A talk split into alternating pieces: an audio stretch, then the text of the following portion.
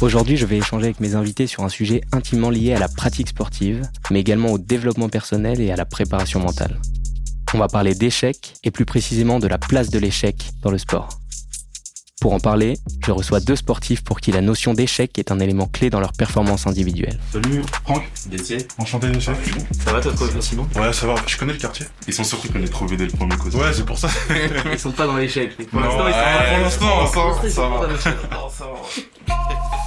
Let's go Let's go Bienvenue dans Let's Go le débat, le podcast de Fitness Park avec de vrais morceaux de sportifs à l'intérieur. Je suis Bilal Bouraza, préparateur physique et animateur de ce podcast. Dans mon métier, j'ai remarqué que les sportifs pouvaient se retrouver au centre des polémiques à cause de leur apparence, de leur mode de vie ou bien encore de leur alimentation. Alors dans ce podcast, je reçois deux sportifs avec des parcours très différents pour aborder ensemble les questions de société qui agitent le milieu du sport. D'ailleurs, on en a pour 30 minutes d'épisode, donc n'hésitez pas à faire une petite séance de sport en nous écoutant. Allez, let's go Prends place. Merci, merci. Tu peux déposer juste en face. On va venir juste ici si tu veux directement. Non Vas-y, bah c'est parti. on est bon, on est bon. Aujourd'hui, je reçois Franck, pratiquant en salle de remise en forme depuis de nombreuses années, qui est aujourd'hui en reconversion professionnelle afin de devenir coach sportif et préparateur physique. Bonjour Franck.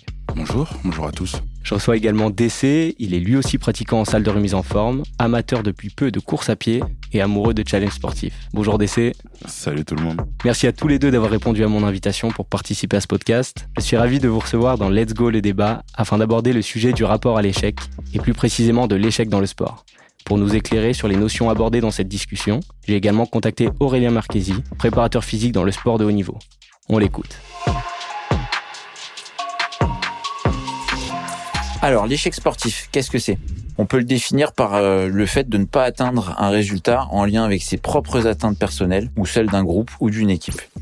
Par exemple, le fait d'arriver en finale de Coupe du Monde, ça peut être un exploit pour une nation, mais une défaite en finale, est-ce un échec ou déjà une belle réussite d'être arrivé à ce stade de la compétition? Alors pourquoi l'échec est une notion centrale en sport? Parce qu'il peut amener à une déstabilisation du pratiquant. Par exemple, l'ancien ballon d'or, Kaka, a admis avoir dépéri à un moment donné dans sa carrière parce qu'il réfléchissait trop et ne pensait pas forcément au moment présent.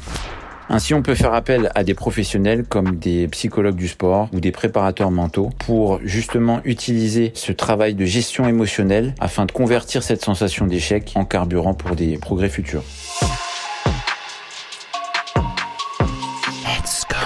Alors première question rapide, est-ce que selon vous, pour être champion, il faut obligatoirement passer par la case loser? Il n'y a pas le choix.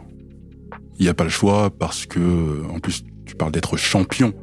Donc c'est être tout en haut. Pour être tout en haut, il faut gravir la montagne. Pour gravir la montagne, bah, c'est souvent pentu, accidenté, et il y a souvent meilleur que nous. Donc euh, je pense que loser, c'est le, c'est le début de tout champion. Alors parler d'échec, c'est un sujet qui est plutôt euh, en vogue, je dirais, dans le domaine sportif, entrepreneurial, etc. Mais pour commencer, j'aimerais en savoir déjà un petit peu plus sur vous. Euh, Franck, est-ce que tu peux te présenter, s'il te plaît? Bien sûr. Alors, euh, je m'appelle Franck, j'ai 33 ans. Comme tu l'as euh, rappelé en début, je pratique du sport depuis, on va dire, une vingtaine d'années. Je suis passé par plusieurs sports, que ce soit des sports euh, collectifs et individuels.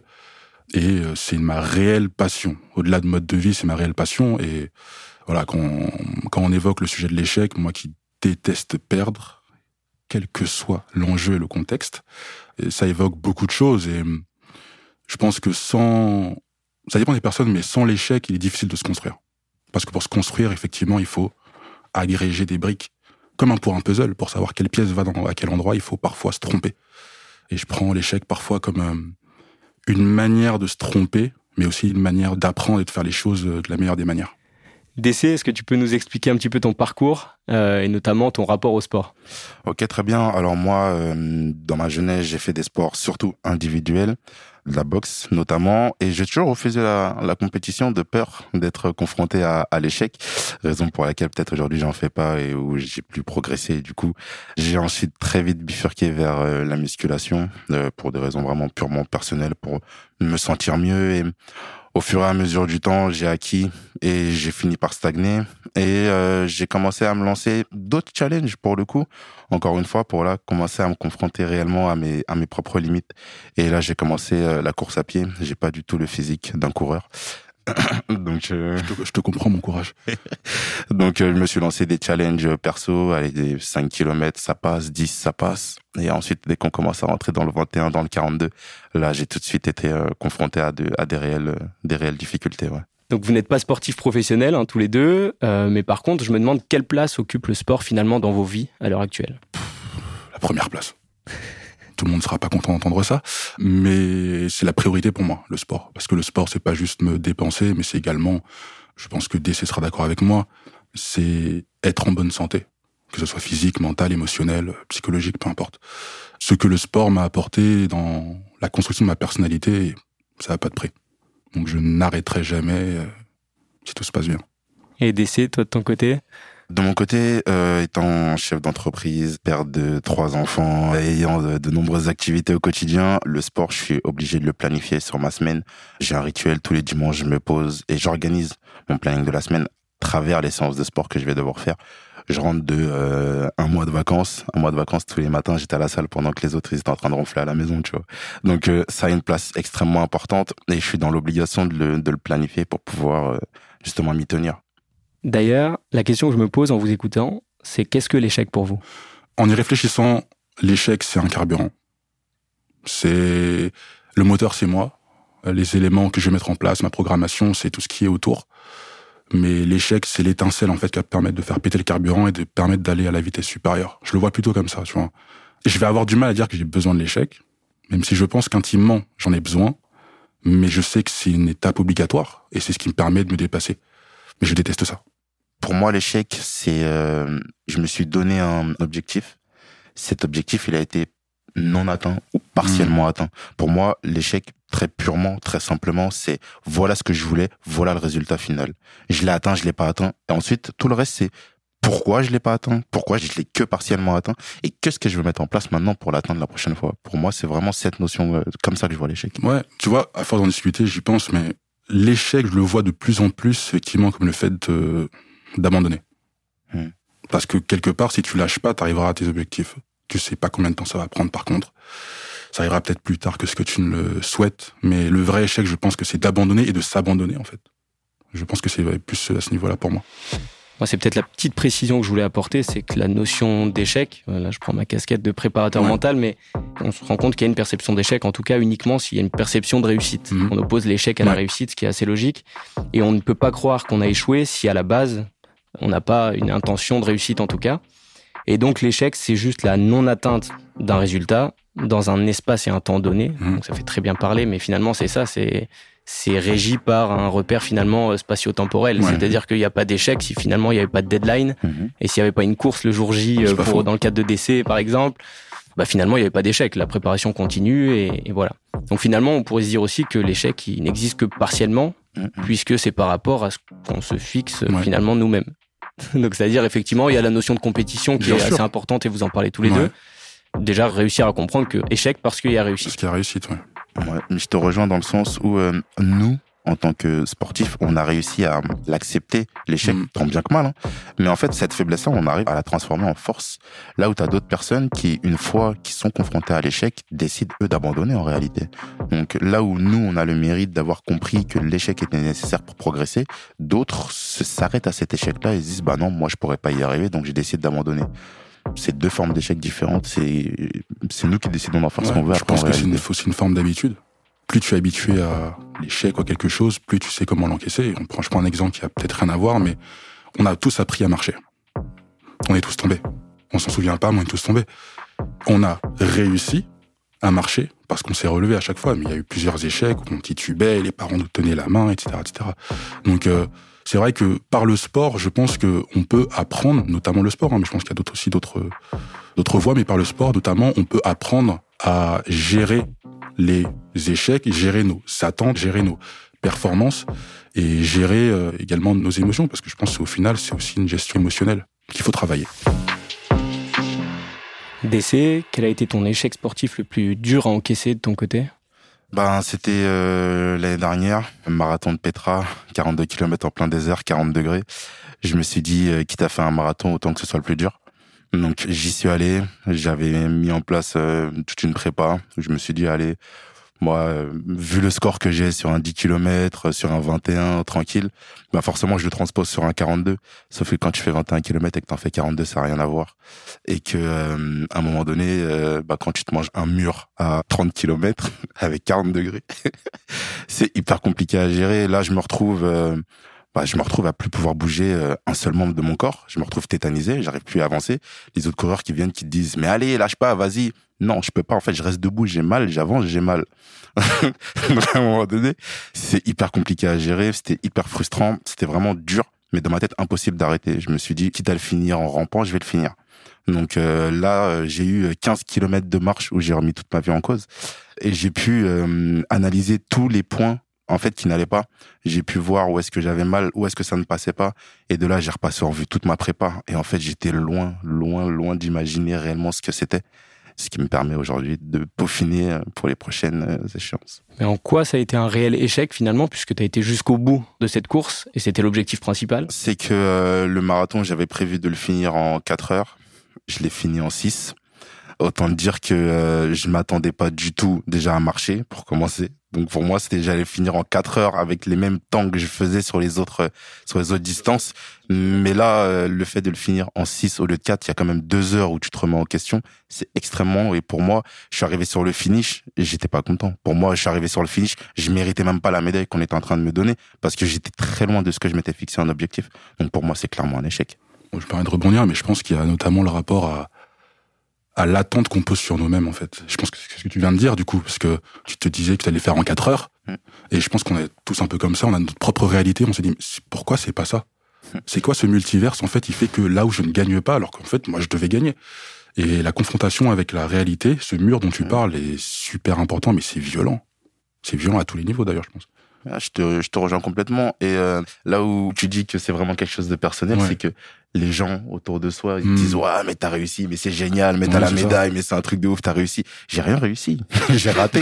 Quand tu me parles. Pour les autres, t'as as fait quelque chose qu'ils sont peut-être pas capables de faire.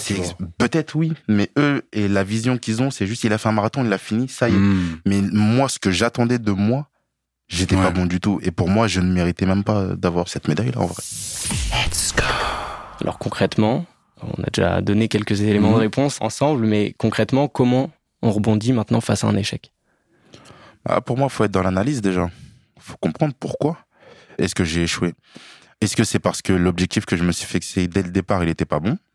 Est-ce que je me suis donné les moyens réellement, concrètement, d'arriver à l'objectif que je m'étais fixé? Donc en fait, il y a tout ça. Est-ce que je connais mes propres limites ou est-ce que je les ai découvertes sur l'instant T? Parce qu'il y a peut-être une part où on se dit, ok, on n'a pas assez bossé, ok. Mais il y a peut-être une part d'inconnu aussi où on se dit, ah ouais, je n'étais pas au courant de ce problème-là, de cette faiblesse-là. Du coup, le marathon de Petra, tu le referais de quelle manière? Euh, Au début, je me suis dit, je le referai plus. Normal. Et puis à un moment donné, je me dis non, dans mon esprit de compétiteur, c'est j'ai fait le marathon de Petra avec cette ambition-là, je l'ai raté pour moi. Faut que je revienne. Faut que je revienne en me préparant mieux. Voilà là où ont été mes difficultés. Voilà là où va devoir être ma préparation. Et je vais revenir pour me prouver à moi-même que ben je peux atteindre l'objectif que je m'étais fixé initialement parce que je suis persuadé que je suis capable. Mais là pour le coup, je pense que c'est ma préparation qui n'a pas été bonne parce que c'est mon tout premier et c'était clairement de l'inconnu pour moi. Là où maintenant j'ai certains éléments, j'ai mon expérience et l'expérience et l'échec me permettront de mieux appréhender le prochain. Parce que pour le coup, tu penses que c'est vraiment ça qui a posé problème, c'est-à-dire le moment où tu t'es mis à marcher et déjà à réfléchir pendant ce marathon de ce qui a pu clocher finalement dans cette préparation, euh, c'est les premiers éléments de réponse qui te sont venus, c'était le manque de préparation, ah, peut-être un petit peu d'inconnu, etc. Ah, tout de suite. Je me suis même pas posé la question. Tout de suite, c'était, en fait, j'avais mon idée de ce qu'était un marathon et en fait, j'ai juste calqué mes courses précédentes en me disant, bah, j'ai juste à faire un 21 deux fois d'affilée. Bon, tranquille, le 21, je l'ai assumé. Ah, ça va être peut-être un peu plus dur au lieu de le faire en 5 km de moyenne, si je passe à 6, ça va, c'est tranquille. Ouais, mais non, il y a plein de données dont je n'étais pas au courant que faire un 21 et faire un 42, en réalité, tu ne donnes pas le même effort à ton corps. Et ça, c'était inconnu pour moi. Donc tout de suite, les premiers éléments de réponse que je me suis donné, c'est je me suis préparé pour un 21, mais je me suis pas préparé pour un 42. Donc maintenant, je sais ce que c'est le 42. On a parlé des autres un petit peu et du rapport aux autres tout à l'heure. Franck, est-ce que euh, tu penses que le rapport aux autres conditionne un petit peu ton propre rapport finalement à l'échec? Oui, clairement. Clairement, je vais prendre un exemple qui est plutôt récent. Donc j'ai passé les tests de sélection pour entrer en formation pour être coach sportif. Et dans ces tests-là, on a des épreuves physiques à valider, et notamment une épreuve physique de de course par intermittence. Donc c'est un effort euh, intense qui dure pas très longtemps, mais qui est difficile et qui est vraiment spécifique. Et donc j'y suis arrivé euh, avec mon bagage d'il y a 15 ans d'athlétisme, en pensant que ça allait le faire, et je me suis confronté à un mur, le mur de rater, mais le mur aussi d'être le premier à échouer, à ne pas valider, parmi les hommes et les femmes. Effectivement, à ce moment-là, je vois tout le monde. Je vois tous les concurrents, je vois les gens qui regardent, je vois les, les assesseurs, et effectivement, à ce moment-là, c'est dur. Pour moi. Parce qu'il y a le rapport aux autres. Si j'étais tout seul, ça irait encore. Mais à ce moment-là, je vois aussi les autres, et donc du coup, c'est comme si ça décuplait en fait ma frustration et le fait de me dire, oh là là, je ne suis pas aussi bon que ce que j'aurais pensé. Mais en plus, ils vont tous penser que je ne suis pas aussi bon que ce que je peux paraître.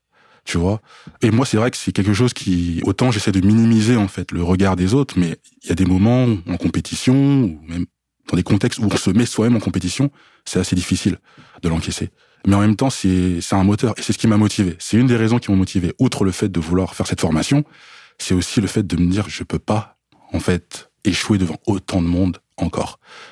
Bon, ça m'a pas empêché d'échouer trois fois encore derrière. Ça mais arrive. voilà, comme le disait DC, c'est analyser et je me suis rendu compte qu'effectivement ma préparation était pas bonne.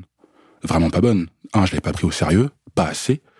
Et euh, avec les échecs suivants, je me suis rendu compte qu'il fallait absolument que je modifie et finalement j'ai réussi à, à valider. Bravo. Mais c'est le, merci.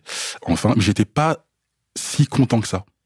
Tu vois, j'étais pas euh, Ok, euh, pourquoi tu penses? parce que comme l'a un peu dit DC, c'est j'avais besoin de me prouver à moi-même. Et je sais que dans mon entourage, on m'a dit oui, mais bon, c'est pas grave, si tu fais pas ça, si tu rates, tu peux faire autrement. Et moi, c'est pas possible en fait. C'est il faut que je réussisse cette chose-là parce que je me suis dit que j'étais capable et je sais que j'en suis capable. Donc euh, c'est ce qui m'a poussé et j'étais satisfait quand je l'ai passé, mais j'étais pas content. J'étais juste satisfait. Enfin, j'ai réussi à me prouver que je peux le faire. Et pour moi, c'est assez important. Pour repréciser peut-être un petit peu ce fameux Oui. test qui est effectivement assez difficile, euh, c'est le test euh, Luc Léger. Et donc c'est un des tests qu'on retrouve notamment à l'armée Mm. ou en école de police, etc. Donc c'est une course effectivement intermittente, donc avec des allers-retours euh, en navette. Et effectivement avec une augmentation de la vitesse au Ouais. fur et à mesure des tours. Et donc c'est hyper difficile parce que déjà il y a effectivement cet aspect endurance, Mhm. mais également cette relance de puissance, Ouais. réussir à relancer à une vitesse supérieure à chaque tour, donc en ayant de la fatigue déjà accumulée avec en plus beaucoup de monde et par un contexte, euh, Mhm. en tout cas que je connais bien personnellement, parce que moi-même je suis passé par là en, en tant que coach. Je suis maintenant d'ailleurs jury d'examen, donc je juge Mhm. cette épreuve qui est vraiment pas facile parce que c'est une des premières épreuves sur lesquelles on est évalué.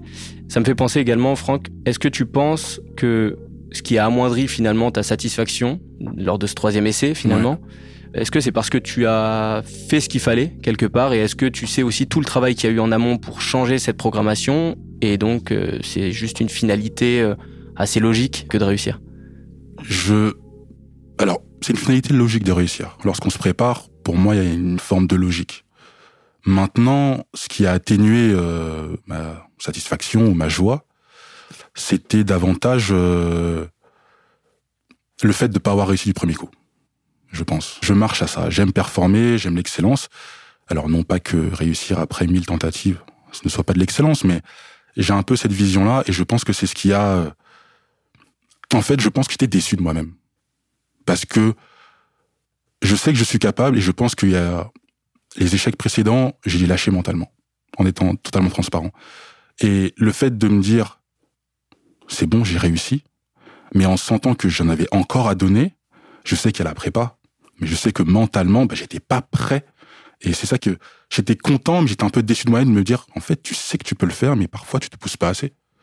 Et c'est ça qui fait que c'est un peu voilà j'étais un peu euh, entre deux chaises entre être satisfait bien évidemment mais me dire il a fallu que tu passes par tout ça pour te prouver que tu pouvais vraiment pousser plus mentalement alors que tu sais que tu peux mais que tu es juste parfois fainéant ou que tu te reposes sur tes lauriers tu te reposes sur moi je suis fatigué mais non Ouais, donc selon toi, ça nous remet aussi face à des euh, Totalement. face à des vérités qu'on n'a pas je forcément. pense, je envie de pense voir. que totalement on n'a pas envie de les voir on les voit je pense qu'on les voit mais on choisit de mettre une casquette, un voile sur les yeux, de, de, de regarder à côté. Mais la vérité, c'est que l'échec te met face à beaucoup de choses. Et dans tous les cas, si tu veux réussir, va falloir ouvrir les yeux.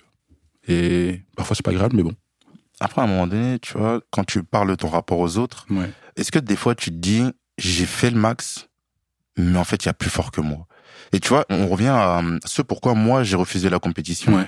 Quand j'ai fait de la boxe. Parce que je me dis, peu importe le max que je vais donner, peut-être que ce mec-là, ben en fait, il est juste plus fort que moi. Et être confronté à ça, ben en fait, je l'ai toujours refusé. C'est pour ça qu'aujourd'hui, je fais des compétitions où je me challenge moi-même et je me Mhm. challenge pas par rapport aux autres. Je me challenge vraiment par rapport à moi. Je me fixe un objectif. Je me dis, OK, par rapport à mes compétences, voilà ce que je fixe. Ouais. Et je me dis pas par rapport à la moyenne, parce que déjà, pour reprendre Mhm. l'exemple du marathon, j'ai pas un physique de coureur.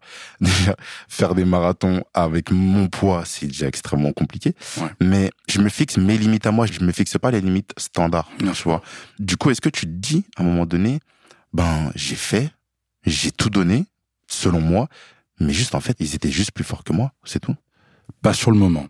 Su- sur le moment, lorsque je faisais de l'athlétisme et du sprint, notamment, bon, façon, l'athlétisme est toujours contre les autres, mais lorsque tu cours, tu vois les autres à côté de toi. Donc tu sais si tu es bon ou pas. Effectivement, tu mesures ta performance par rapport aux autres. Et je pense que j'ai gardé en fait cet état d'esprit. Maintenant, je sais qu'il y a meilleur que moi.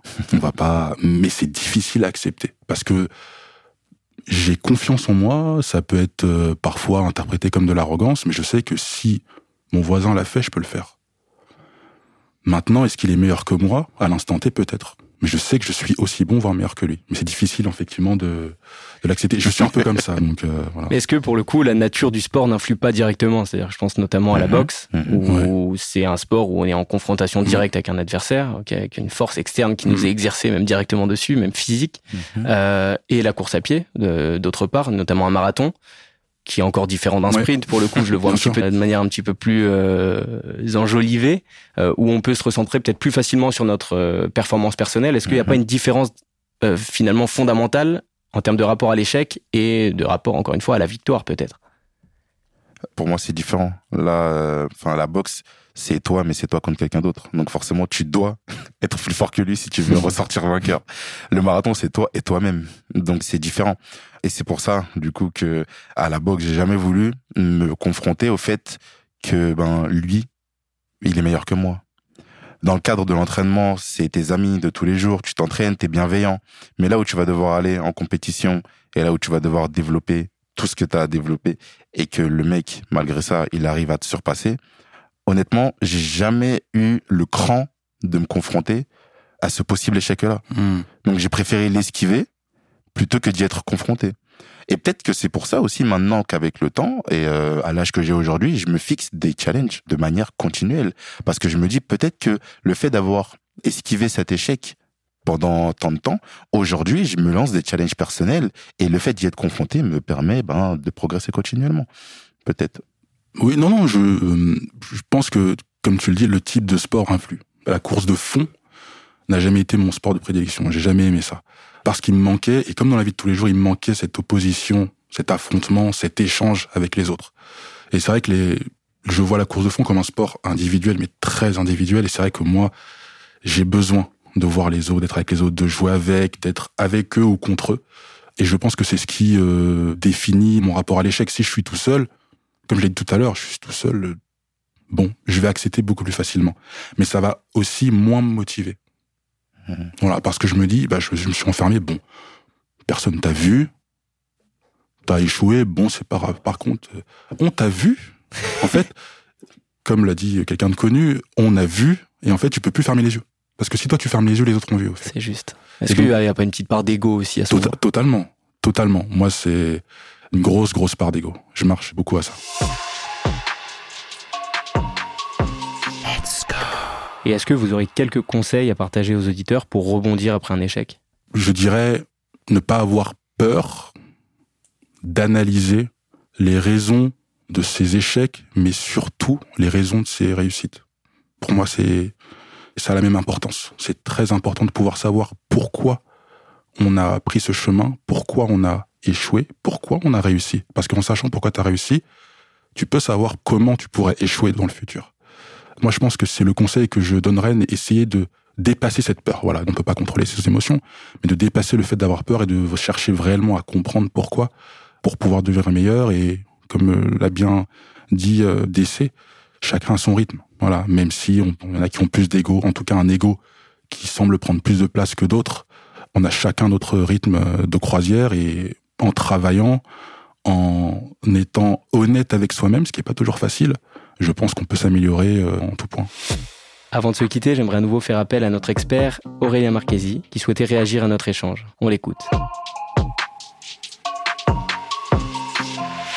Quand j'écoute les propos de Franck en disant qu'on apprend à gérer des échecs sans abandonner, ça me fait penser à la citation célèbre de Nelson Mandela qui disait je ne perds jamais, soit je gagne, soit j'apprends. Et on peut voir justement dans cette situation que l'échec est formateur. Particulièrement lorsqu'on arrive à analyser la cause de l'échec, on peut rebondir et en tirer les bonnes conclusions pour avancer. Et aussi, ça me fait penser, lorsque j'entends DC parler de d'échec qui fait partie intégrante de sa préparation, ça me fait penser à une méthode dite de l'échec musculaire que les culturistes et les passionnés de l'hypertrophie musculaire utilisent beaucoup. Le principe de cette méthode est d'aller chercher des répétitions proches justement de l'échec pour permettre des adaptations physiologiques et volumétriques optimales. L'échec musculaire intervient lorsque le corps ne peut plus effectuer le même mouvement à la même intensité qu'au début de la série. Enfin, pour conclure, on a vu à travers tous ces exemples que l'échec faisait partie intégrante et une notion centrale en sport. Mais on voit bien avec les témoignages de Franck et Dessé à travers leurs exemples respectifs bah, qu'on peut se servir de l'échec pour progresser et viser la réussite. Merci à tous les deux pour ce moment, ainsi que pour vos réponses. Je vous souhaite beaucoup de réussite dans vos projets respectifs. Merci. Merci à tous. Merci à toi. Merci à toutes et à tous de nous avoir suivis. Je vous donne rendez-vous le mois prochain pour un nouvel épisode et pensez à bien vous abonner à la chaîne de podcast Let's Go by Fitness Park parce que je suis sûr que vous ne voudrez pas manquer mes prochains invités. Et si vous avez profité de ce podcast pour faire du sport, vous pouvez prendre 5 minutes de pause avant de vous y remettre. Let's go